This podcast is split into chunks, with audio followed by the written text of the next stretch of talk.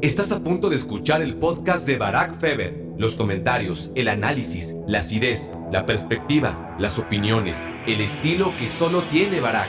Hugo Sánchez fue parte en su primer mundial de, la selección más vergonzosa de, no hablemos de todos los tiempos otra vez, pero de los tiempos modernos, ¿no? De Argentina 78. Parafraseándote, cualquier pelado del América moderno tiene más títulos que Cuauhtémoc Blanco. Mueblerías Du Casa. Diseñamos lo que imaginas para tu casa o la oficina. Mueblerías Du Casa. Tu casa, tu casa, tu casa, tu casa. Desde tu imaginación le damos vida a tu ilusión. Diseñamos lo que imaginas. Mueblería Tu casa. Perdón, perdón, perdón. Bienvenidos a Me Quiero Volver Chango. Gracias por hacerme tu cómplice para matar el tiempo. Empecé con el perdón por delante porque ya sé que me estuvieron esperando, que volví a desatender el changarro. Ojo, el changarro. Qué, buen término para definir el negocio de me quiero volver chango. Changarro, el changarro. Buen nombre. En fin, a lo que iba es que si me dejé envolver de la flojera navideña es una realidad. Todos, creo que todos bajamos la guardia desde por ahí del 12 de diciembre. Bueno, creo que casi todos lo hacemos. Hay gente mucho más profesional. Pero bueno, ese famoso maratón Lupita Reyes lo estoy abandonando aquí, justo a la mitad, unos días antes de Año Nuevo, porque hasta de echar la flojera en casa uno se cansa. Y podría ponerles muchas excusas baratas de por qué no hubo capítulo la semana pasada, pero no les voy a hacer perder más el tiempo, ni a ustedes, ni a mi invitado, porque ustedes escucharán esto después de Navidad, eso seguro, a lo mejor incluso ya es 2021 en este momento, tu momento como receptor, porque el mío como emisor, este momento hoy es 25 de diciembre. Y hoy hacemos historia en Me Quiero Volver Chango porque por primera vez repetimos invitado. Quedaron algunos temas, interacciones y sobre todo imitaciones pendientes en el tintero. Y Ciro Procuna está sacrificando una hora y media de su Navidad con nosotros, lo cual, sobra decir, es un detallazo uno más de mi querido Ciro para me quiero volver chango. Ciro, gracias. Bienvenido de nuevo. Caramba, qué, qué introducción. La verdad es que me siento halagado de, de ser el primer invitado que repite. Eh, quiero pensar que no salió tan mal el anterior, entonces. No salió nada mal. Nada mal. Y además, ¿sabes qué? Me, me, como me echaste en cara que, que, pasaron muchos muertos antes que tú. No, yo no dije este, muertos. Dije, los tengo que compensar no de alguna muertos. manera. Yo no dije muertos. Eh, dije, no, muertos no, no, no es un término que tú emplees. Eh, ¿qué, ¿qué, término utilizaste? Que obviamente Lolo te. Pelados, dije, pelados, dijiste. pelados con pelados, pelados, muertos no. Hay una gran diferencia entre pelados y muertos. Exacto, sí, sí, sí, sí, sí, sí no, no, no, podría decir eso de Mauricio Pedrosa. Sí podría decirle pelado de, con mucho cariño, eh, pero, pero sí, sí, sí no fue ese el término que empleé y me siento muy honrado de, de aparecer en, eh, en el podcast de nueva cuenta. Muchas gracias. Ahora, Ahora, obviamente cuando, cuando hablamos de muertos en este sentido, se hace también con cariño, ¿no? nadie piensa en la, en la forma literal, ¿no? De, del adjetivo. Pero, pero, por ejemplo, eso de, de matar, por ejemplo, que, que, es lo peor que puedes hacer, si se trata del tiempo, porque el slogan de, de Me quiero volver chango es, gracias por ser mi cómplice, para matar el tiempo. Lo digo porque me quedé pensando la otra vez que, que matar el tiempo, o sea, cuando se trata del tiempo, matarlo está mucho mejor visto que perderlo. Perder el tiempo es lo peor que puedes hacer con el tiempo, pero claro. matarlo está bien, ¿no? Sí, una, una, pequeña sí, reflexión digo, este, off topic, pero la quería compartir. No, no, no, y, y, está muy bien porque muchas veces esto, esto forma parte, yo creo, de, de el tiempo que cada quien le dedica al entretenimiento, a relajarse un poco. Eh, y yo también lo dedico a escuchar podcast, es algo que, que, que hago regularmente. Eh, te podría decir que invierto más de una hora. De hecho, mis hábitos de consumo de la radio han cambiado radicalmente. Yo no escucho más la radio tradicional. Sí hago una hora de radio al día tradicional. Gracias a la tecnología la puedo seguir haciendo, aún en tiempos de pandemia, pero mis hábitos de consumo de radio, cuando estoy del otro lado de, del micrófono, eh, han, cambiado, han migrado al 100%, yo te diría, al podcast. Entonces, me parece que es una tremenda solución por esa atemporalidad, por esa posibilidad de adelantarle, de regresarle. Le quiero mandar un saludo a alguien que también habrá escuchado el, podcast anterior, eh, que cuando supo que fue re referido en, la primera ocasión que me, invitaste, me dijo, dime en qué minuto aparecí, por favor. y, es evidentemente alguien que te ama, que se llama Heriberto Murrieta. Le dije, pero Qué grande. me dice, ya, ya lo escuché casi todo. Le digo, no es cierto, no lo escuchaste casi todo. Y me dice, más o menos en qué minuto. Le digo, minuto 10. Para mí que no habías escuchado nada, o sea, le, le fue adelantando nada más a ver en qué momento aparecía. Entonces, sí, él fue uno de los que escuchó ese podcast anterior. Entonces, le quiero mandar un saludo Bueno, porque escuchó lo seguramente que le convenía.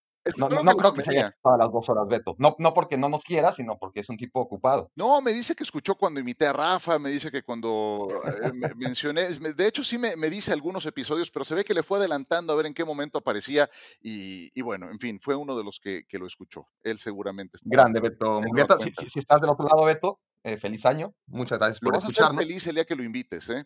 Nada más que sí, el tema de la tecnología sí creo que se le cuatrapea un poco. Es un término murrietesco ese de cuatrapear. No me, no me, no, me sorprende. Sí, eh, sí, eh, pero, pero nos podría dar unas lecciones de lenguaje y de pero, tantas otras cosas, pero, y, pero se- sí sería muy interesante. sería Por ejemplo, eso de matar el tiempo, ¿no? Es una reflexión de muy murrietesca, No, De, de- bueno. de cómo matar el tiempo es mucho mejor que perderlo, cuando debería ser mucho más grave, ¿no? Ma- Matar es lo peor que puede hacer con cualquier cosa, Te diría, sabia con el tiempo, de aprovechar con el tiempo no. Lo peor que puede hacer con el tiempo es perderlo. Exacto, sí, sí, sí. Entonces, bueno, Y a Beto le, le encantaría, estoy seguro de que le encantaría esta reflexión. sí, y, y yo te diría que, que el tiempo que empleo en eh, escuchar podcast se convierte hasta en parte de mi, de mi trabajo, pero también de mi entretenimiento, porque hay algunos que sí son eh, puramente de entretenimiento. Entonces, eh, es una forma de, de invertir mi, mi tiempo de relajación, de entretenimiento, eh, también por esta vía. Entonces, Y tú siempre has sido un tipo de radio, ¿no? Esto, me, a, eh, a ver, vamos a ver, ah, como la televisión va girando al streaming y, va a haber un momento en el que no puedas diferenciar una de la otra, con, el radio, con la radio y los podcasts me parece que va por lo mismo, ¿no? Es, es fantástica. Yo te digo que, mira, llevo 29 años en esto. De, en esos 29 años, el único medio eh, en el que he estado siempre ha sido la radio, desde el principio y hasta, y hasta el final. Y, y sí es envolvente, es cautivadora, y aquí empiezo a, a sonar como mi compadre, eh, cautivadora, eh, eh, personal, es como un mano a mano, es como hablarle directamente al, al oyente. Entonces, sí te permite esa intimidad, no tiene esos formatos restrictivos de la televisión en donde ya si, si hablaste más de 40 segundos ya te están cortando porque ya aburriste al que está del otro lado. Entonces, sí, sí tiene una parte muy cautivadora para los dos lados, para el que habla y para el que escucha. Entonces, sí, es, es un medio que me encanta, por supuesto. Sí, yo- no soy un tipo de radio, nunca la he hecho más que en momentos, ¿cómo es posible? sí, sí, sí, ¿no? En momentos muy particulares, ¿no? Que he sido invitado, pero, pero nunca he tenido, esto es radio, obviamente, ¿no? Pero, pero es Claro, una nueva aventura después claro. de muchos años. Pero sí es súper cómodo, porque, por ejemplo, ahora yo tengo un tiradero alrededor, un desmadre. Porque mucha gente me dice, ¿y por qué no haces el podcast con una cámara para que te veamos? Podcast, no, no, si me vieras a mí, pierde toda la magia, ¿no? Sí, claro. Estoy tirado, mira, estoy tirado, estoy en pants. En pants porque hace frío, porque podría estar sin siquiera pants.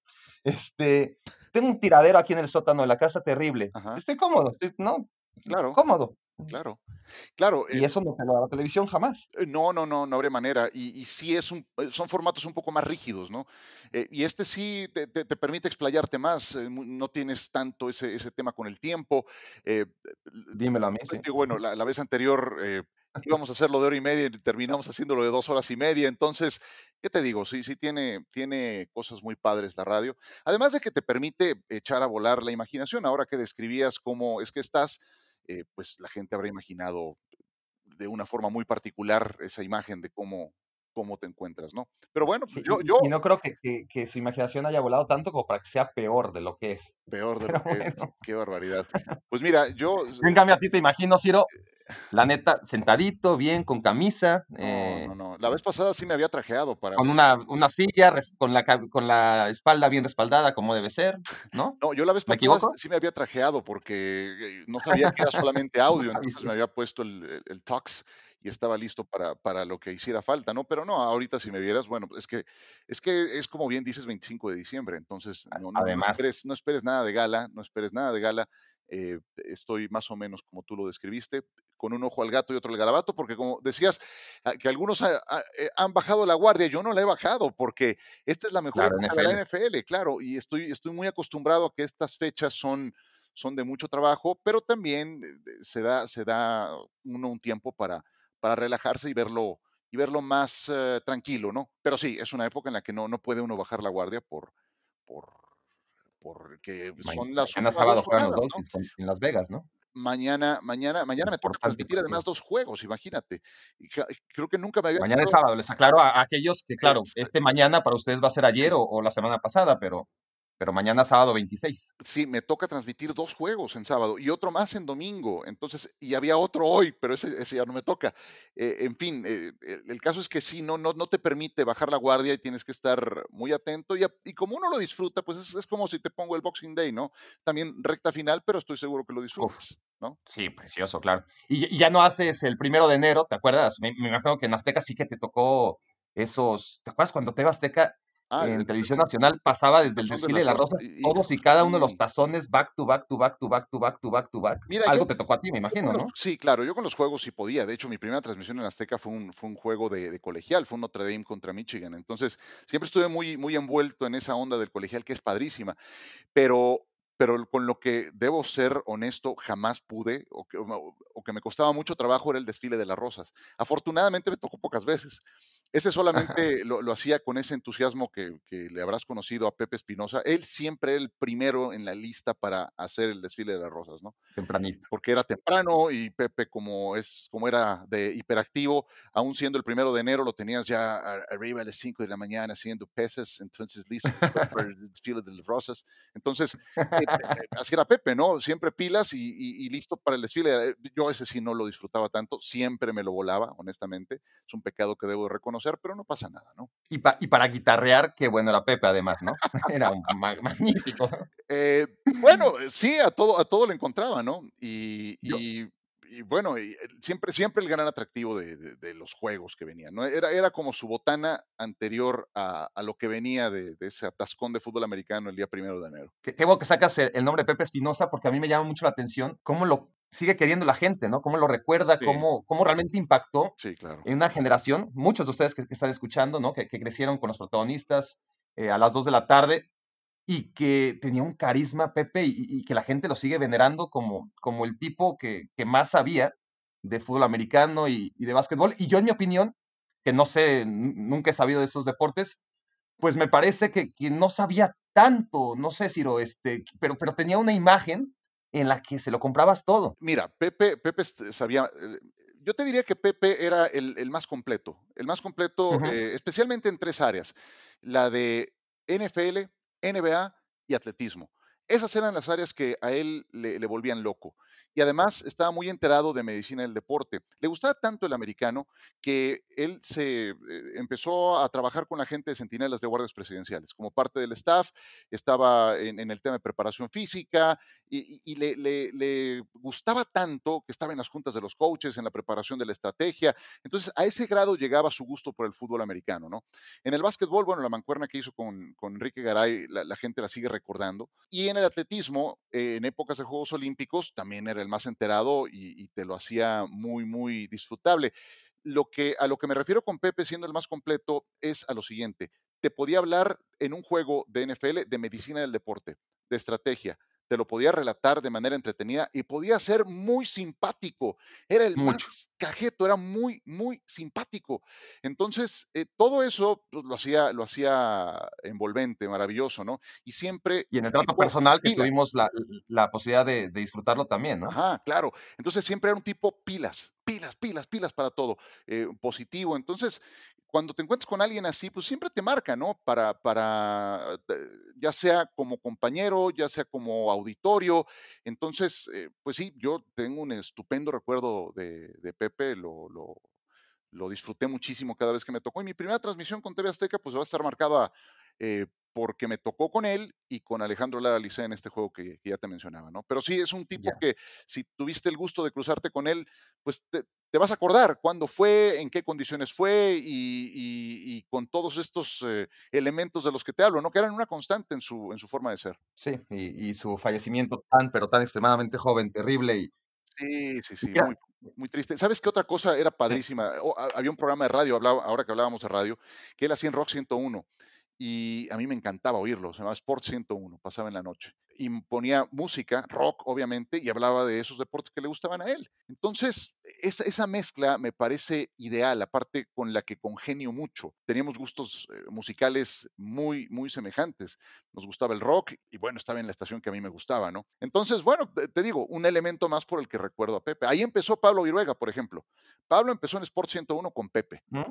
Mira. Eh, entonces, te digo, muchos de esta generación a los que la gente ahora verá en, las transmisiones de los partidos, pues empezamos con él. Pues mira, sirva esto como un pequeño homenaje a, a un tipo que está todavía en la mente de, muchos y que quizás los más jóvenes, ¿no? Eh, no lo tengan tan claro. Yo, por ejemplo, que nunca he sabido de básquetbol o de fútbol americano, más que superficialmente y, y desde el gusto, sin tener nunca una especialidad, estaba errado, fíjate, y, y, me sacaste duda. Yo, yo pensé que, que, no era un tipo que supiera tanto, que más bien sabía lo justo, pero que el resto lo, lo depositaba en carisma. Y, veo por lo que me dices, porque tú sí tienes, obviamente, y siempre has tenido las herramientas de las que yo he carecido para evaluar si alguien sabe o no sabe de, de esos deportes, pues me sacas de, de, de, ese concepto hasta sobrevalorado, ¿no? Si, si cabe el término en el que lo tenía. Sí, mira, eh, lo que pasa es que si sabes mucho de estrategia, yo siento que no puedes eh, agobiar a la gente con eso, ¿no? No puedes eh, llenarlo de... Bueno, de, perdón,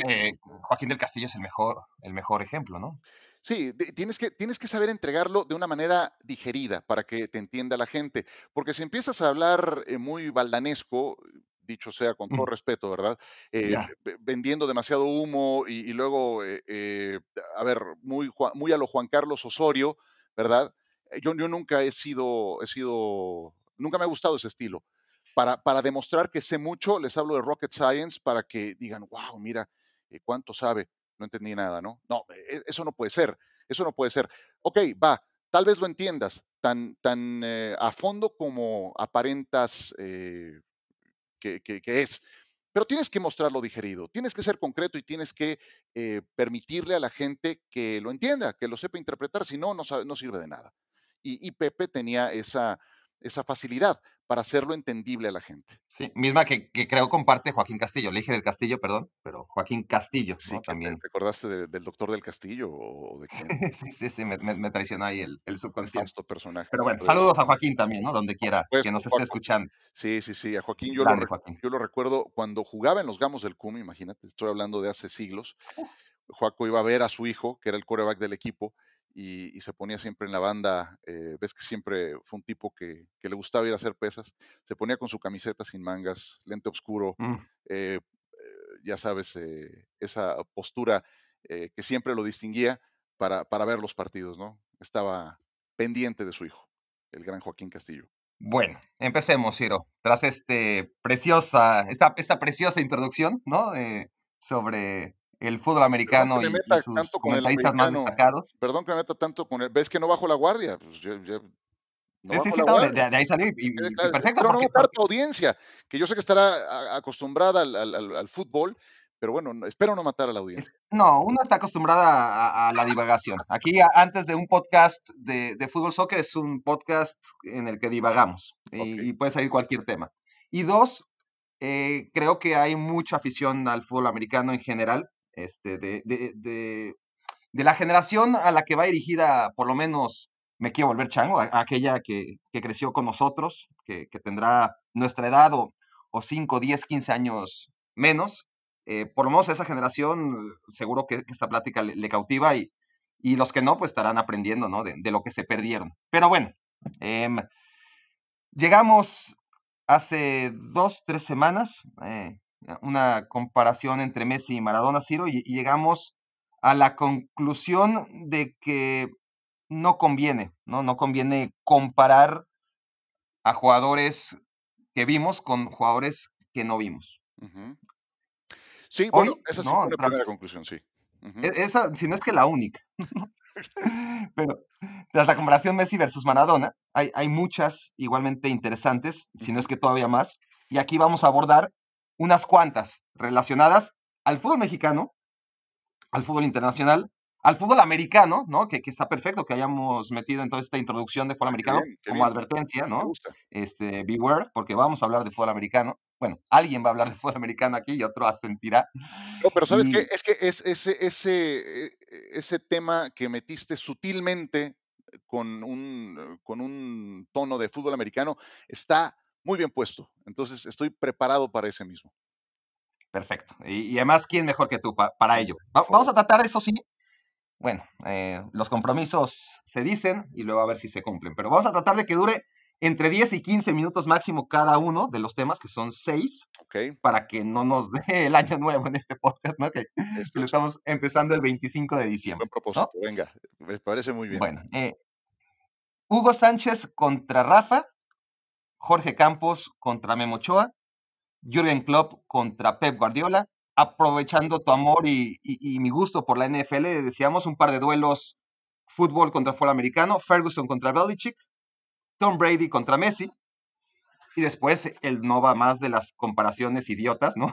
Usain Bolt contra Michael Phelps. Para definir al mejor, si no al mejor deportista de todos los tiempos, porque ya quedamos y convenimos que eso es un error, pero sí el mejor deportista de nuestros tiempos. De todo eso vamos a hablar aquí con Ciro Procuna.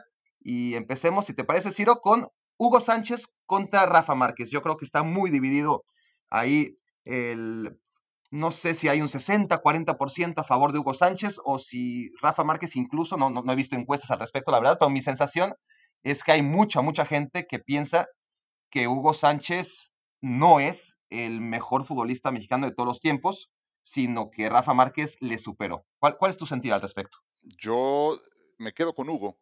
Me quedo con Hugo no porque haya sido el primero que me cautivó, por, a ver, son muchos motivos, ¿no? creo que reúne muchísimos motivos. me quedo con Hugo Sánchez porque fue el primero que me cautivó, porque fue el primero que me hizo sentirme representado como mexicano de una forma más que digna, de una forma triunfadora, porque vi lo que le costó establecerse en el fútbol de España y vi cómo triunfó en un fútbol de España diferente al actual. Hoy estamos acostumbrados a ver a los equipos post-ley eh, Bosman plagada de eh, jugadores comunitarios, pero las plazas de extracomunitarios que siguen siendo muy codiciadas en la actualidad, pues hacían las veces de los jugadores extranjeros en eh, los 80, por ejemplo, y eran eran codiciadísimas. Bueno, Hugo, como centro delantero del Real Madrid, tenía una de ellas. Entonces, todo eso para empezar a, formar este panorama cinco veces campeón de goleo, longevidad. Me, quedó solamente con Hugo tal vez un, pendiente de su carrera como jugador que fue verlo a ese mismo nivel con la selección mexicana. Yo tenía todas las esperanzas puestas en Hugo para el Mundial de México 86 eh, y bueno, no, no fue el Mundial de Hugo, apenas anotó un gol contra la selección de Bélgica y, después no, no lo vi gravitar como yo hubiera esperado, ¿no? Entonces sí creo que la, carrera de Hugo en selección no fue tan brillante como sí lo fue a nivel de clubes, pero bueno, tenía una explicación. Mientras en el Real Madrid tenía eh, X compañeros, en la selección mexicana tenía otra compañía. Y tú como delantero, como definidor del equipo, pues eres dependiente de esa generación de fútbol para poder también brillar. Esa es la explicación más clara que le, que le encuentro. Y que también en un gran momento de Hugo apareció ese esa maldición al fútbol mexicano de los eh, cachirules, ahora que recordábamos, ¿verdad?, a personajes nefastos de la historia del fútbol mexicano. Bueno, pues esas trampas llevaron a que la FIFA suspendiera a México del Mundial de Italia 90, no se fue por ese escándalo y también era un momento muy brillante en lo individual de Hugo Sánchez, ¿no?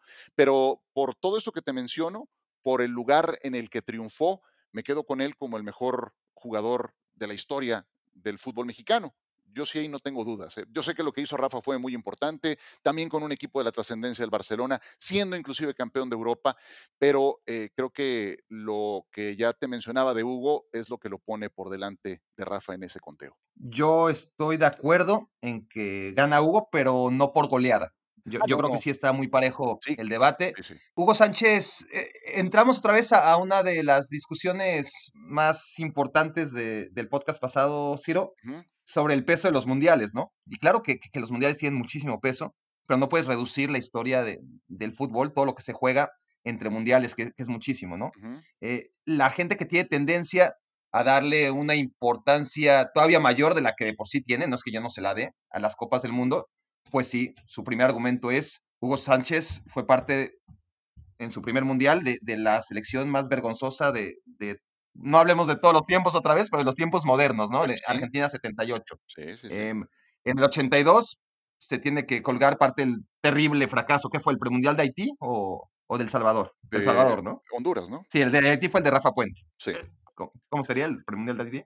La verdad, la verdad, ya no me acuerdo. Es un capítulo que tengo, la verdad. Yo no sé por qué lo tienes que andar sacando cada vez que me mencionas, pero no, no te lo voy a permitir. Ahora que te vea, vamos a aclarar cuentas, como ves, man.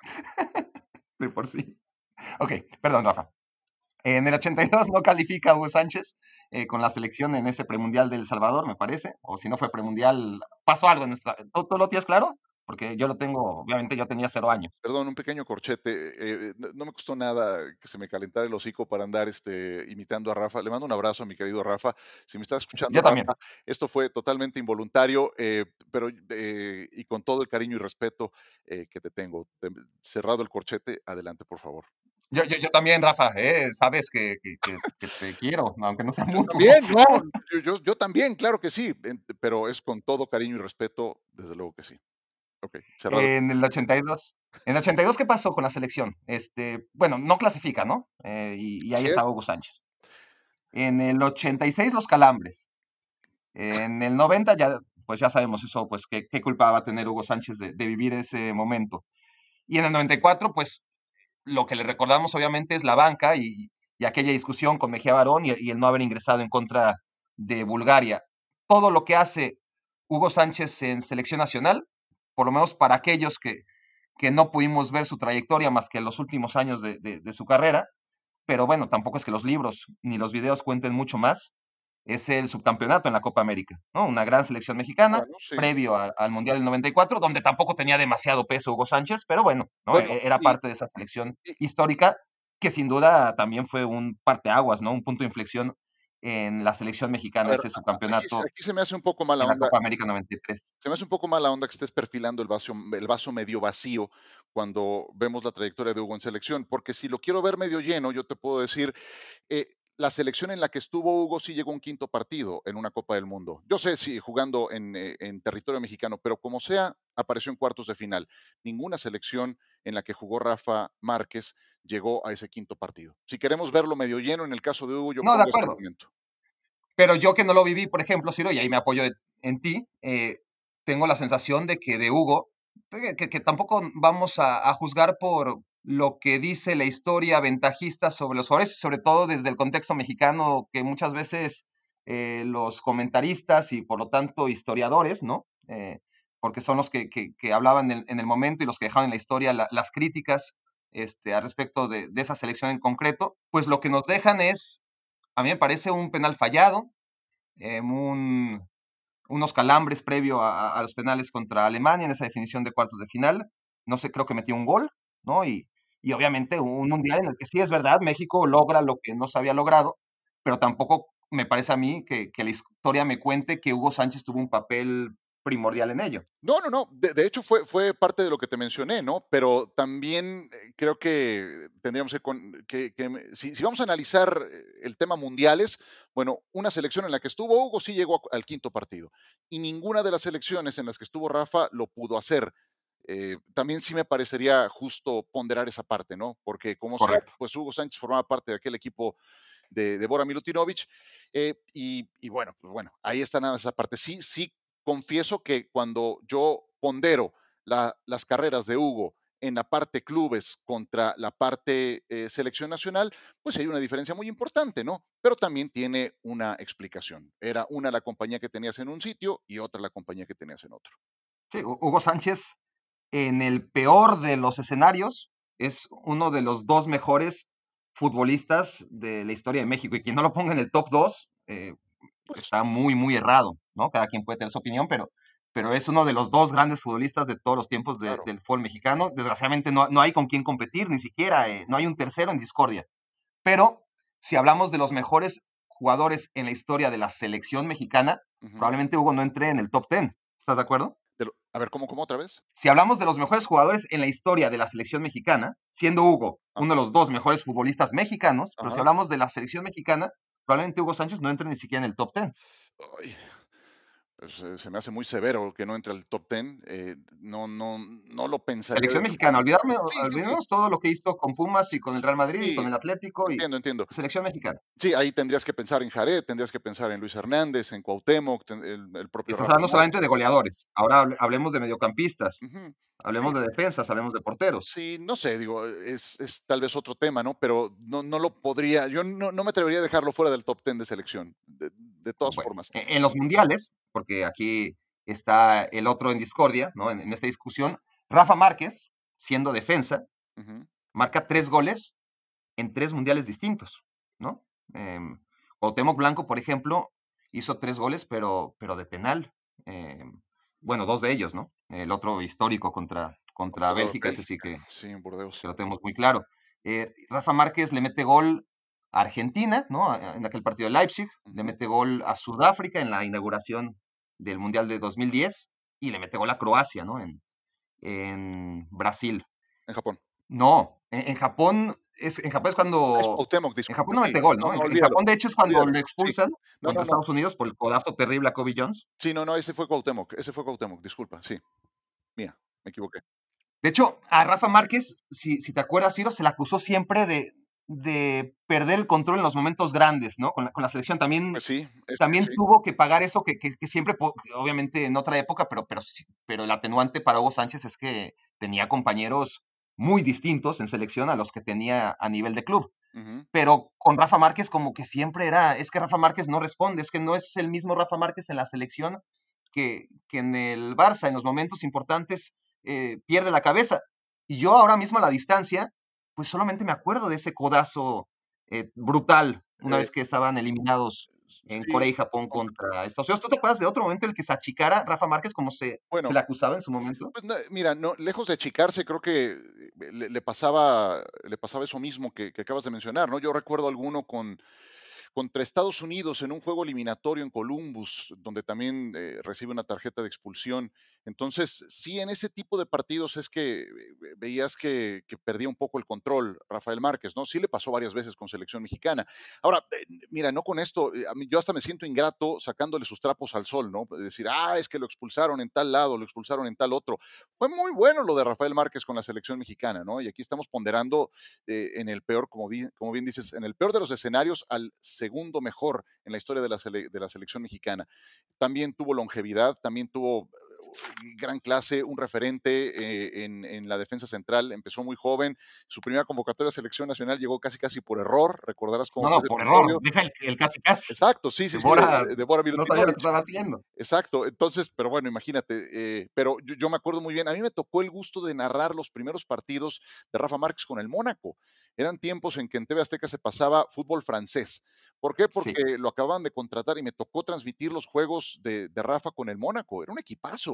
Y Simón era el gran goleador, Thierry Henry muy joven, ¿no? tenías a Fabián Bartés, tenías al muñeco Gallardo ahí desplegando clase. Él llega al mismo tiempo que un chileno apellidado Contreras. Contreras, ¿no? Exacto. Y, y las expectativas están puestas en el chileno y el que termina funcionando es Rafa. En fin, muy bien desde el principio, eh, teniendo en algún momento a Didier Deschamps, si mal no recuerdo, como entrenador. Entonces, desde el principio eh, cayó muy bien en el, en el fútbol extranjero, en el fútbol eh, europeo, y bueno, a nivel de clubes también su carrera eh, muy sólida, y de esa yo estoy seguro que tú podrás hablar mucho más. De hecho, casi casi puedo pensar que tú lo tienes por delante de Hugo, porque lo viste. en No, no, yo, ya te dije, yo ya mi veredicto no, no lo dejé en suspenso. Te digo que, que para mí Hugo está por delante de, de Rafa En Márquez. serio, eso es una sorpresa para mí. No, no, sí, porque empecé dándole con todo a Hugo, ¿no? Pero, pero claro, porque, porque dividir es complicado. En la historia de la selección mexicana, sin ninguna duda, sin ninguna duda, ¿no? Eh, ya decimos lo, lo de Rafa Márquez. Es cierto que era un poco Rafa Márquez en la selección lo que Sergio Ramos en el Real Madrid, guardando las distancias, que tampoco son tan gigantescas, pero, pero sí las hay.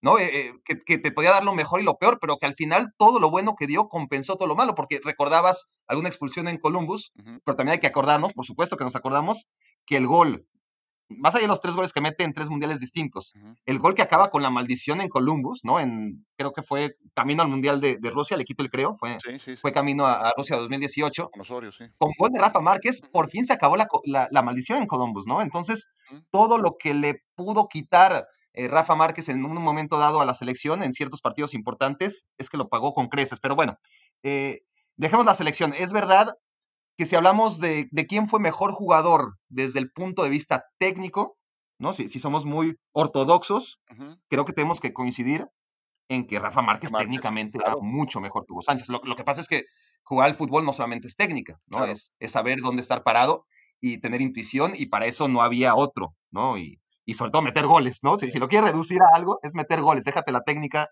hay que meter goles en el fútbol. Sí. Y, y, para eso no había nadie mejor que Hugo Sánchez. Es verdad que Hugo no gana la Champions League, eh, no se acerca ni siquiera a jugar una final de la Copa de Europa, que Rafa Márquez lo hace una vez como titular, en la otra lo hace, bueno, es parte de, de esa segunda Copa de Europa, ¿no? Que, que, gana su equipo, pero él ya venía con lesiones y, y, no puede jugar esa final en contra del Manchester United en Roma. Uh -huh. Pero vaya que fue importante en 2006 en la final de París y, y en ese Barça que, que, por fin ganó una Copa de Europa después de 14 años de no hacerlo. Pero hay un punto que, que mencionabas al principio, Ciro, y, y me parece definitivo, ¿no? Eh, son diferentes épocas, siempre es difícil. Sí. Pero honestamente, por bien que Rafa lo había hecho en el Mónaco, si le hubiera tocado una época como la de Hugo, en la que el Barça solamente pudiera escoger a tres extranjeros, honestamente, lo más probable es que Rafa nunca hubiera llegado al Barça, ¿no? Eh, si el límite fuera tres extranjeros, sí. la verdad es que, a diferencia de Hugo Sánchez, que era la gran estrella de un Real Madrid, que además fue un gran Real Madrid, no, no, nos equivoquemos, es decir, no ganó la Copa de Europa, pues sí, no la ganó, pero es que seguramente no ha habido un Real Madrid tan dominante a nivel liga. Sí. Desde tiempos de Di Stefano no había y no ha vuelto a ver como ese de la quinta del buitre, en, el que fue tan fundamental Hugo Sánchez. Era, era la figura absoluta de ese equipo. Sí. ¿no? Y, y, Rafa, siendo muy importante en el Barça, no era ni el 1, ni el 2, ni el 3, ni el 4, ni el 5. Era importante, tampoco lo quiero eh, quitar del todo el top 5, pero para mí no era parte del top 5 de, de, de, ese Barcelona. Estaba justo ahí, era muy importante, uh -huh. y, y, y, todavía se le recuerda a Rafa, mira cuántos años después, eh, porque nadie ha sido capaz de tener tanta clase en, el, en, la salida de balón y sobre todo el balón largo, y, y, cada vez que alguien lo intenta, o lo hace bien sobre todo, todavía se acuerdan en España de, de Rafa Márquez. Todo eso tiene un mérito tremendo, pero sí, eh, el ser la figura absoluta de un equipo tan tremendo como era aquel Real Madrid, ¿no? que también tenía otros futbolistas muy, muy buenos, por supuesto, Michel, Butragueño, etcétera, pero Hugo era, Hugo mandaba. Sí, Hugo, Hugo era uno de los líderes de ese equipo y hablabas ya de la compañía. Michel Butragueño, pues también tuvo a Rafael Martín Vázquez, tuvo a Rafa Gordillo, tenía a gente de mucho carácter como José Antonio Camacho, tenía Gallego, tenía Maceda, eh, Jorge Ruggeri llegó después, ¿no? Eh, más tarde, sí, Jorge Valdano también como, como acompañante adelante. En fin, era, era un equipazo ese del Real Madrid. Entonces, eh, estoy totalmente de acuerdo en lo que mencionas desde, la parte técnica. Ver a Rafael Márquez eh, y evaluarlo desde la parte técnica era un deleite, era un goce, porque no nada más cumplía con el trabajo, lo hacía elegantemente. Podía eh, podría desgranarse Olés desde la tribuna cuando hacía una cobertura o cuando salía o cuando con esa elegancia se levantaba para conectar con la cabeza eh, eh en jugadas de táctica fija. Era muy bueno cobrando tiros libres. Evidentemente no, no, lo veías tanto porque le tocaba estar con Ronaldinho en algunos momentos. Entonces, bueno, pues, va el patrón, ¿no? A cobrar los tiros libres, pero, pero anotó claro. muchos goles de tiro libre. Entonces, sí, sí. Eh, y esa calidad y entendimiento que tenía, por ejemplo, para iniciar las salidas, para poner trazos de 40 metros y, con una precisión milimétrica, la supo aprovechar muy bien Ricardo Lavolpe cuando fue él el seleccionador nacional. E, esa selección creo que alcanzó picos futbolísticos muy altos y creo que en buena medida empezaban porque tenías a alguien como Rafael Márquez, que te podía jugar como líbero, como último hombre, pero que también se podía mover hacia la línea de medio campo y ser también el primer recuperador o el iniciador de las salidas. Entonces, esos picos que llegó a tener la selección de la Volpe en buena medida fueron permitidos porque tenías a un jugador con esas condiciones eh, para, para iniciar las salidas, para eh, cerrar las coberturas, para cumplir con un trabajo tan completo como el que solamente te daba alguien como Márquez, ¿no? Entonces, en ese sentido, bárbaro. Y si, si vemos a Hugo, por las características de su posición, pues a lo mejor no, no era necesario todo esto, pero Hugo alcanzó límites también altísimos en cuestión de definición. Hay una temporada en que anota 38 goles. Fueron 37 o los 38 que los anotó de primera intención. Yo, yo creo que los 38. Fueron los 38, ¿verdad? De primera intención. De primera intención, o sea, un gran definidor. Te, te definía de derecha, de izquierda, de chilena, de media tijera, de cabeza, de, de como fuera. Un brillantísimo definidor que además tenía una capacidad bárbara que pocas veces ves. Tal vez lo ves ahora con Zlatan Ibrahimovic siendo lo que es, que, que, que tu, tu mente le puede decir a tu cuerpo haz algo, pero en tu mente puede dibujarse padrísimo, pero a, la hora de ejecutarlo, pues no es tan fácil. Pero esa capacidad de mente, cuerpo, ejecución, dominio de la mecánica, lo tenía plenamente Hugo Sánchez, ¿no? Entonces, creo que todo eso eh, estuvo también junto para, para ser un jugador de época, que por eso alcanzó los límites que alcanzó. No, no dejo de resaltar esa parte, no tan técnico, seguramente, pero con todo esto que para su eh, posición de definidor, de delantero, de ese del último toque, pues lo hicieron completísimo y el mejor. Sobre todo en esos tiempos, ¿no? En, Claro. en- en estos tiempos que corren, pues ya necesitas del delantero otras virtudes que Hugo no tenía, pero para su época Sí, aunque realmente no necesitaba. Es decir, si había jugadores como Van Basten, que, que era el otro gran delantero de la época, mucho más fino, pero, pero bueno, ¿no? Eh, fue como un adelantado a su época, en ese caso Van Basten, ¿no? No, no, yo no, creo que- ahora ya todos los delanteros son de ese corte, ya parece hasta normal el, el delantero fino. En la época de Hugo no era necesario, y la verdad es que lo que ha pasado es que gente como Cristiano, como Messi, eh, le han hecho mucho daño a, a Hugo, porque ahora parece normal lo que era extraordinario, ¿no? Lo- Los números que logró Hugo Sánchez es que ahora parecen casi normales cuando no lo son, no, no lo eran en absoluto, y sobre todo en esa época en la que ya lo hablamos en el capítulo anterior,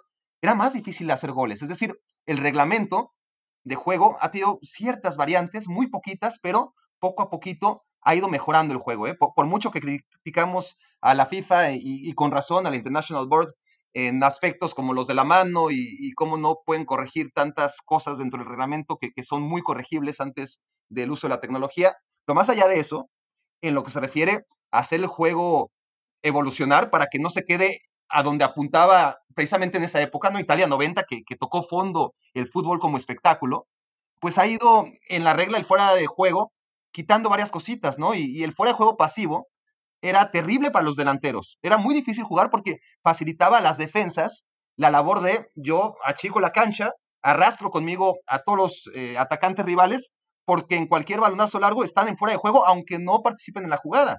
Y ahora, también en parte, por eso se meten muchos más goles eh, los, grandes delanteros, que además son buenísimos, pues porque es un poco menos difícil hacer goles. En la época de Hugo, realmente la labor del defensa para evitar goles era mucho menos complicada. Eh, sí, lo, describes muy bien. Yo, yo lo, me, quedé pensando en algo que mencionaste también hace un momento, que po podamos tener esta discusión entre el 1 y el 2, pero que para Exacto. integrar al que se llevaría la medalla de bronce, si quieres... Ese es un debate tremendo. Sí, sí, sí, sí. Si quieres repartimos dos de oro y no hay bronca, de verdad. Y Exacto. yo me quedaría contento con esa, con esa definición del debate. Repartimos dos de oro y se acabó. Pero bueno, uno, dos, dos, uno, no hay discusión. Eh, o vaya, van a estar. Pero, pero el, el, de, el, de, la medalla de bronce, ahí sí creo que hay un distante eh, tramo para encontrar al siguiente, ¿no? Porque podemos hablar de...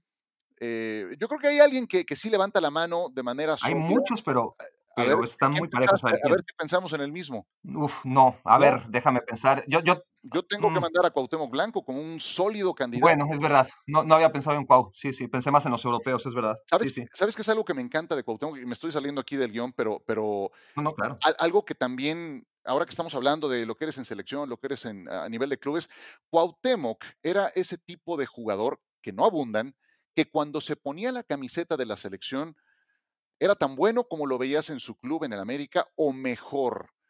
Porque hay jugadores de clubes y hay jugadores de selecciones, y no todos encajan en selección. Bueno, este no nada más encajaba, elevaba su nivel. Tú ponías a Cuauhtémoc en un territorio hostil, no se me olvida una eliminatoria de Copa Libertadores contra el América de Cali, donde le rementaron la madre y decían, no saben lo que están haciendo, están alimentando a la bestia y les pintó la cara. Ese es Cuauhtémoc sí. Blanco que en un escenario eh, complicado, hostil, se crece la adversidad. Y eso ocurría con él en selección nacional. Y ocurría también en clubes, una longevidad bárbara. Un tipo bohemio que si hubiera sido más disciplinado, me puedo imaginar lo que habría sido como jugador. Qué lástima que no lo pudo consagrar en grandes equipos como sí ocurrió, como el caso de Hugo o el de eh, Rafael Márquez. pero sí tendría que mandar por delante a Blanco como un sólido, sólido candidato a ese tercer lugar. Sí, no, no, no te lo discuto. El principal debe de Cuauhtémoc y, y por eso está tan parejo el tercer lugar. Eh, y desgraciadamente no es que esté parejo porque están cerca, están a una galaxia o a dos, ¿no? De, de Hugo y Márquez el resto.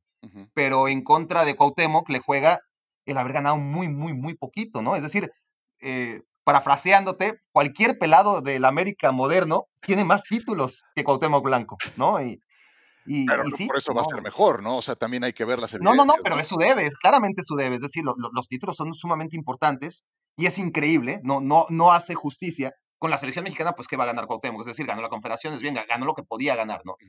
Pero a nivel clubes, cuando se juega cada seis meses, este, títulos de goleo, por ejemplo, que, que, que no era un goleador nato, obviamente, él, él era otro tipo de jugador, no era un centro delantero, le alcanzó, creo que para un título de goleo, le alcanzó para una liga, pero un tipo de esa magnitud lo tienes que explicar como lo acabas de explicar tú, ¿no? No, no, no lo puedes explicar desde los números ni desde los títulos, porque era otra cosa, era mí- otra cosa totalmente distinta y que no se vio premiada, ¿no? Por, por los títulos que al final siempre tienen que ver con el colectivo y no con las individu- individualidades. Eh, hay, que evaluar muchas cosas, ¿no? Pero a mí, por ejemplo, algo que me, que me alucinó de Cuauhtémoc Blanco, eh, lo que seguía gravitando en la última parte de su carrera. O sea, porque ya no tenía la explosión de antes.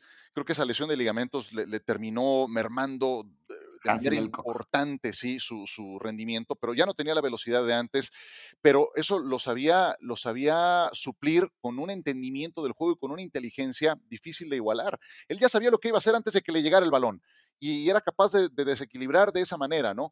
Entonces, esa forma de seguir gravitando a diferentes niveles en la recta final de su carrera, inclusive le hicieron todavía un partido de despedida, siendo Nacho Ambriz el técnico contra el Morelia, un juego de liga oficial. Jugó Increíble. 45 minutos y en ese partido se le vio bastante bien. Se puso a tono, trabajó, le chambeó bien durante mes, mes y medio, dos meses. Como boxeador. Y, pa, a los 40 años, ¿cuándo ves eso en un jugador de campo, no?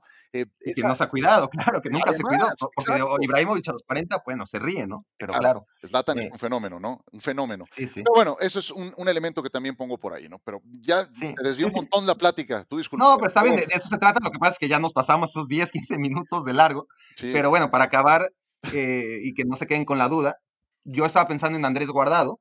No es que no te compre la de Cuauhtémoc, ¿eh? pero estaba pensando en Andrés Guardado, que tiene también muchísimos méritos. La, la- la cantidad de años que se ha mantenido en Europa como nadie es tremenda. Lo que pasa es que nunca lo hizo en un equipo grande, ¿no? Lo, lo hizo en equipos importantes como el PSV, por ejemplo. Cuando estuvo en equipos un poco de más demanda como el Valencia, pues no le alcanzó.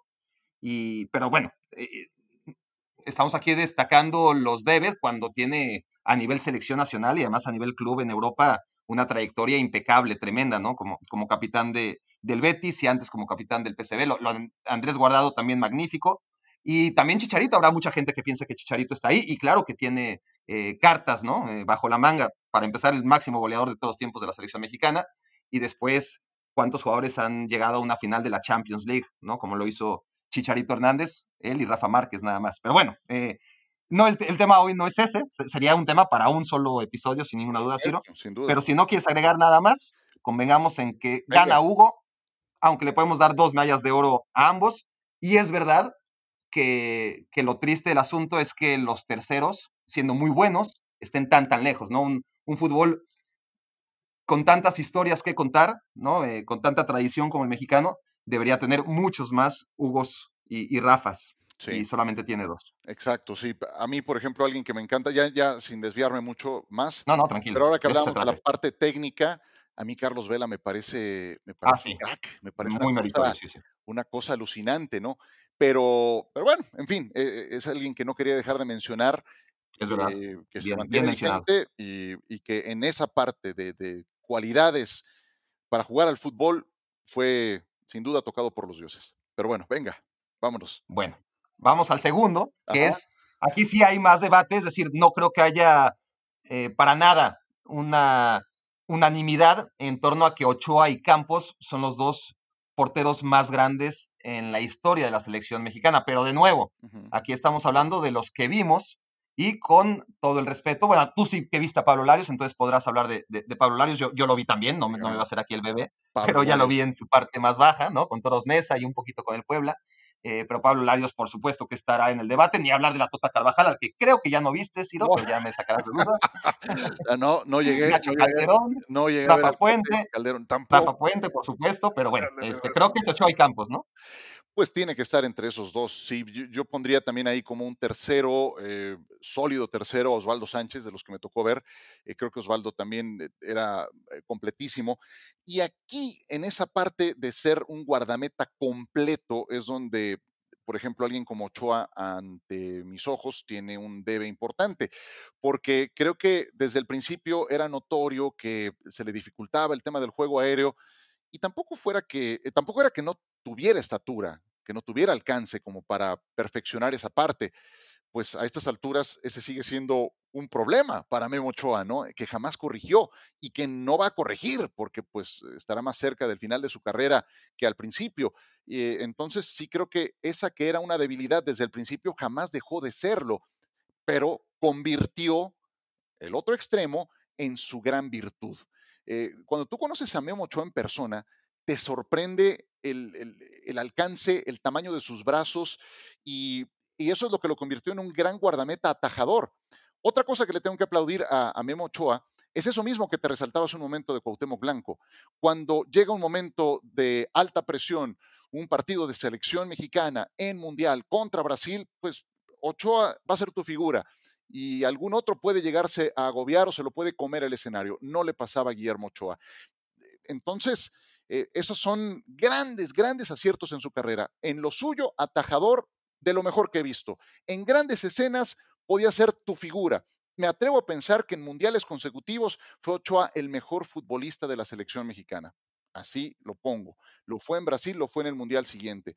Entonces, eh, soy de los que se inclinan un poco más por Memo Ochoa. Lo que vi en Campos, también totalmente fuera de lo que podemos llegar a ver en algún momento, ¿no? Totalmente, vaya, un superdotado también, ¿no? Pero muy a su estilo, si quieres, del que ahora hablamos. Pero sí me tendría que quedar con, con Ochoa por longevidad y por esto que te acabo de mencionar. O sea, ¿te quedarías con Ochoa como el mejor portero mexicano de todos los tiempos? Eh, lo podría poner por delante, sí. Sí. Mira, a mí otra vez volvemos a- a- al mismo tema de separar lo que es selección mexicana y lo que es sobre todo la historia de los mundiales, ¿no? Eh, eh, para mí el debate Ochoa contra Campos solo se entiende a través de reducir la historia de ambos a lo que hicieron en los mundiales, que ahí sí, Ochoa tiene cartas ganadoras Claro. sobre Jorge Campos. Y, y por otro lado está también la, la idealización que, que expuse en el capítulo anterior, ¿no? De, de cómo a, a nuestros ídolos de la niñez crecemos y los seguimos viendo con ojos de niño. Eh, A mí me pasa eso con, con Campos, lo, lo confieso, ¿no? Lo, lo confieso. La, la otra vez vi un partido, em, un América contra Pumas, en el cual yo estuve en el estadio, fue la final de ida, ¿no? Del 90-91, jugada en el Estadio Azteca. Y la neta, Campos era un desastre, ¿no? O sea, se le escapaban balones, mal posicionado, era un desastre desde los ojos ya de lo que debe ser un portero 2020, Así que, es. que se me entienda. ¿Quieres otro? Eh, además era muy joven en ese momento, Jorge. ¿Quieres otro? Eh, revísate, revísate México-Noruega, Mundial del 94. Y, y vaya, no se trata aquí, Ok. aquí de matarlos, ¿no? Por supuesto que no. no, no, no, no, ya, pero- ya, ya lo ensalzaremos, pero, pero aquí Claro, pero fue un juego también donde padeció Jorge muchísimo. Y México tuvo para ganar ese partido. Pero bueno, Me- México contra Noruega, primer partido mundial de 1994. Dije, ah, caray. Muchas otras cosas positivas, ¿no? Pero también. en ese no- momento no te diste cuenta, también te pasó como a mí, lo, lo- lo- en, Sí. en perspectiva es cuando dices qué onda con Campos. Claro, sí, sí, de acuerdo. Sí, porque en ese momento todos nos fijamos nada más en Sague, ¿no? Y, y en su remate histórico con el homóplato. Sí, caray. Pero, pero sí, Campos, este, visto con los ojos de niños, por- por- porque uno mantiene los ojos de niño conforme que vaya creciendo, ¿no? Y, es muy difícil eh, despojarte de, de esa imagen que, con la que te quedas, a menos de que revises ese tipo de, de videos como los que mencionamos. Pero para mí, Campos es muy superior a Ochoa Sí, en, muchos sentidos, no en el de la historia de los mundiales. Es verdad que, a diferencia de Ochoa, Campos, yo creo que a partir de los 30 años se tira la hamaca, o sea, la, la imagen que deja ya después como suplente en Cruz Azul, en Tigres, muchos errores. em, no volvió a ser el de Pumas, ¿no? Eh, vamos, eh, no, no- no fue una, no fue una excelencia, sobre todo para un portero que, que suelen ser mucho más longevos. Me parece que ahí Jorge queda de ver. A mí Ochoa me encantaba, me encantaba eh, cuando aquella Libertadores, ¿no? Muy, muy joven, cuando, cuando pues el portero se supone que tenía que ser Saja, y, y de hecho Ah, sí. eh, Saja viene al América, ¿no? Eh, cuando Ochoa ya ha debutado, me parece, y, y mandan a la, a la banca Memo eh, de una manera, pues, Sí. totalmente injusta. Ruggeri el técnico. Era Ruggeri, sí. Pero, pero a mí es que era eso, justo lo que tú dices, era con poco que mejore esas lagunas propias de la juventud y de la madurez y de los minutos, es que va a ser el mejor. Y, y pues no, pasaron los Sí. tiempos y pasó el tiempo y, y- y nunca ocurrió. Y otra cosa que, que le, perdón, perdón que te interrumpa, otra cosa sí, que también creo que eh, hay que valorarle a, a Ochoa, él se atrevió a probar en, digo, no, no, no quiero decir que Campos no se haya atrevido, ¿no? Pero eh, siendo una posición en la que difícilmente gastas una plaza de extracomunitario, ya en un, en un mundo diferente, en un planeta fútbol distinto, eh, Ochoa se atrevió a buscarse la vida en España, a buscarse la vida en Francia, en equipos que están peleando por el descenso.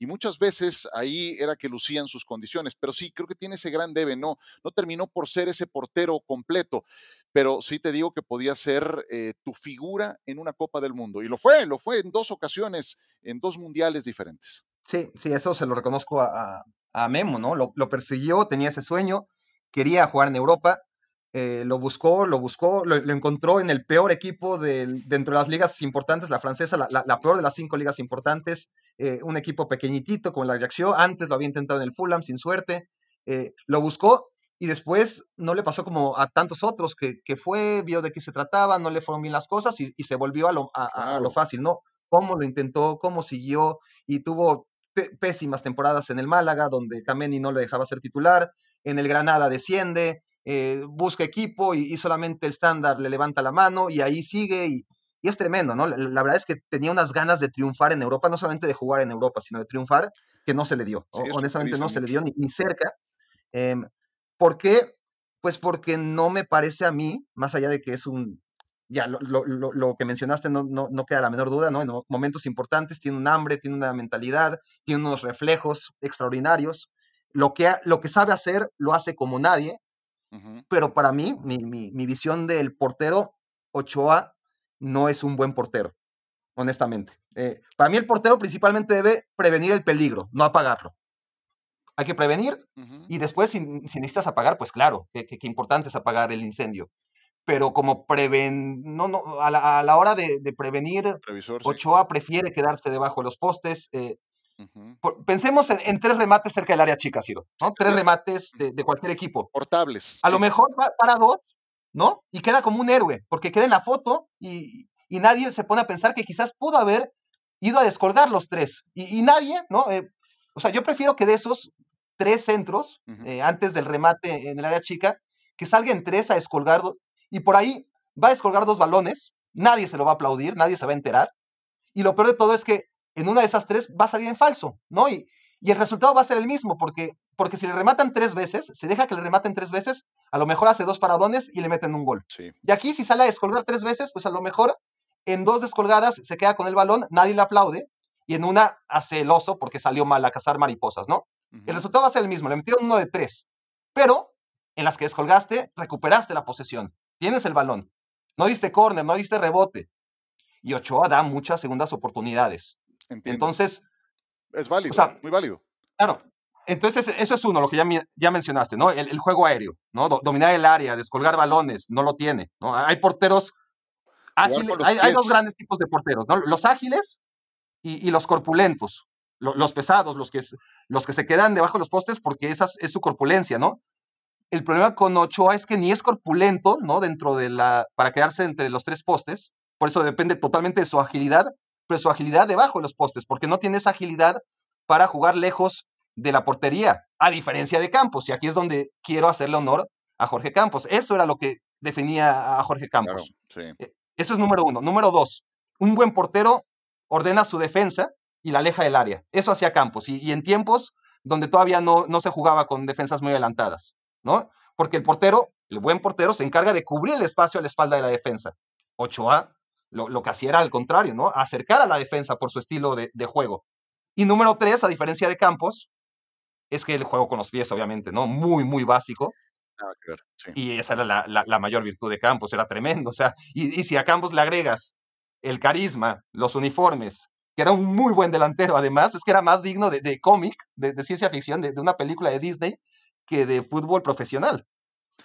Pues eh, no, no era eh, imagen de, de, Nike. Yo me acuerdo perfecto sí. de esos, esos comerciales sí. que hacía con Eric Cantona y compañía y Campos. Claro, tenía, con Maldini, tenía un sí, sí. Papel primordial, ¿no? Es un tipo que tenía una, y que sigue teniendo una gran conexión con, con la tribuna, con la afición, por su carisma, por su don de gente. Es, es un tipazo, además, es un tipazo. Eso también, por supuesto. Y Memo también, ¿eh? Sí. Memo es muy buen tipo también. Ah, yo siento que a Memo, alguna vez vi que me bloqueó en Twitter. Ah, tienes algo ahí. Chirrión. Pues digo, si algún día, algún día, algún día tuve que eh, hablar de esto de, del portero completo, ¿no? Y llegué a decir sí. que Corona o Talavera me parecían más completos que él. Y sí, lo sigo sí. pensando. Sin embargo, vi a Talavera ponerse eh, como portero de la selección en algún partido que valía y lo vi entregar una versión terrible, ¿no? Eh, ahí es donde, donde Ochoa se come a todos, ¿no? Sí creo que Ochoa sí eleva su nivel cuando se trata de una cita importante. Eh, y entiendo muy bien toda esta comparación y me parece muy válida. Eh, sin embargo, también creo que, eh, imagínate, me hablas de que Campos tenía también, o tuvo, tuvo ese problema en la segunda mitad de su carrera, que, no fue el mismo que habías visto en sus 20 o, o cuando estuvo con los Pumas de la universidad. Y además él también sufría en el juego aéreo. No me vas a decir que no. Ahí, no, claro. ahí, ahí, también por un tema pues, de alcance, de, de, estatura, también le, le, le, terminaba pesando, ¿no? Entonces tampoco es que fuera un primer lugar que robara, ¿no? Pero, si hablamos pero, de, pero, de longevidad pero, en sus carreras, pues también ahí gana Ochoa, ¿sí? Sí, pero a ver, con lo del juego aéreo Ajá. hay algo muy importante, y, y ya te lo comentaba antes, se atrevía. Jorge Campos se atrevía y la cagaba. La cagaba a, a, algunas veces. Vaya, vaya. Pero es lo mismo, te, lo, lo, lo, que te digo, la, la parábola de, de, los tres centros al, al área chica, en el que el portero que sale tres veces y dos veces descuelga y una sale mal y queda fatal y parece un mal portero, contra aquel que espera y sí. queda como héroe dos veces y de todas formas le meten uno claro. de tres goles. Al final de la Entonces, historia, Jorge salía, se atrevía, y final... la cagaba y la volvía a cagar, pero seguía saliendo, porque esa era además la escuela de Pablo Larios. Claro, sí, pero, pero además tú también tienes que ser consciente de, de tus virtudes y tus limitaciones. ¿no? Y al final de la historia lo importante es preservar el cero o no. Eso creo que también tiene que ser ya una, una conclusión final, ¿no?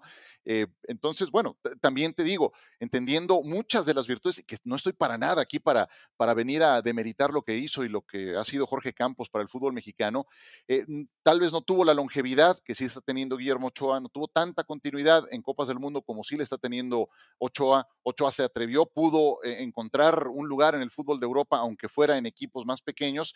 Y de Jorge Campos, pues no podemos de mencionar sí, esa, esa, esa, habilidad eh, increíble que no, no, creo que volveré a ver en, en, mi vida en el fútbol, de que podía ser también delantero. O sea, eso me parecía fuera de este planeta. O sea, ¿quién puede de, jugar? De Sí, ¿quién te puede jugar dos posiciones y puede ser el titular en ambos casos? O sea, las generaciones recientes no habrán visto a Jorge Campos en un partido empezar como portero y que Miguel Mejía Barón en el segundo tiempo eh, lo, lo, hiciera cambiarse en la imaginaria, como le llaman, el suéter de guardameta para ponerse como delantero y anotar un gol. Eso lo hizo en la primera división. Eso no lo voy a volver a ver en ningún lado. No creo volverlo a ver. Eso lo hizo este señor. Eh, contra Cruz Azul, por cierto, no solamente contra Cruz Azul, pero me acuerdo muy bien de un partido contra Cruz Azul en el que lo hizo. Además, Ajá, con claro. gol de tijera, de, de, de claro. media tijera. Bueno, ¿y qué no, qué no tuvo una temporada de, de, de Ah, sí, sí, sí de, de 14, temporada larga de más de 12 goles por ahí. Eso, eso, eso, ¿cuándo lo vas a volver a ver? Jamás. No, no, es que ni en Supercampeones, ¿te acuerdas de, de las caricaturas? Tú que no eres fan de los Simpsons, por lo menos a los Supercampeones sí los ubicas, ¿no? Nope, no, no, El no. anime de japoneses, por favor, este. Oliver Atom. Steve Huga, no, no, por favor. No, yo dejé de bueno. ver caricaturas con Massinger Z, con eso te digo todo. Bueno, este, un anime japonés muy famoso, Supercampeones, Oliver y Benji. Eh, bueno, pues, se inventaban, imagínate, cualquier cantidad de historias, sí. pero jamás se les ocurrió algo así, ¿no? Un portero que además fuera delantero, es que no, no ni Eso en la, de la vida real, ni en ese de la vida real, increíble. Sí, no lo volveremos a ver, Barak, eso no lo volveremos a ver. Sí, no. Pero bueno, finalmente estás evaluando al guardameta, ¿no? Pero si hablamos de un fuera de serie, se la lleva Campos, por, por supuesto. Fuera de serie, Jorge Campos, por supuesto que sí. Bueno, entonces queda ahí, tú te quedas con Ochoa en fotofinish, yo me quedo con Campos por una ventaja no sideral, no sideral, pero sí considerable. Ay, no quiero, y no Siguiente pregunta, esta es muy importante, que es la más importante del show, Órale, va. Eh, Ciro. Sí. ¿Ducasa Mueblerías o Mueblerías Troncoso? No, pues tu casa. No, no, no, no hay debate, ¿no? Bueno, pregúntale a Chabelo y te dirá otra cosa, ¿no? Pero para nosotros es que Ducasa Mueblerías es No, no, la meca sagrada de esta secta de Me Quiero Volver Chango, secta benigna, no se equivoquen. Visiten Ducasa Mueblerías en Facebook, en Instagram. Si viven cerca de Piedras Negras, Coahuila, no dejen de acudir a tan importante sitio. Háganlo en representación de todos los que no podemos hacerlo todavía y algún día lo haremos. Y sobre todo, canten cada mañana, como lo hace Ciro desde hace tres semanas, la siguiente melodía. Mueblerías Tu Casa. Diseñamos lo que imaginas para tu casa o la oficina. Mueblerías Tu Casa. Tu casa, tu casa, tu casa, tu casa. Desde tu imaginación le damos vida a tu ilusión. Diseñamos lo que imaginas. Mueblería. Tu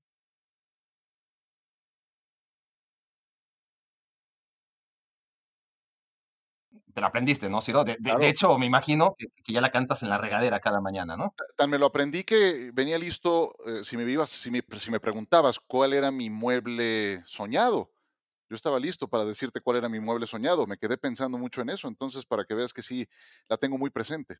El mueble soñado de Ciro Procuna, si les interesa, eh, y está muy interesante además, lo podrán encontrar en la primera eh, parte de este episodio, bueno, la, la- la parte dedicada a Messi y a Maradona.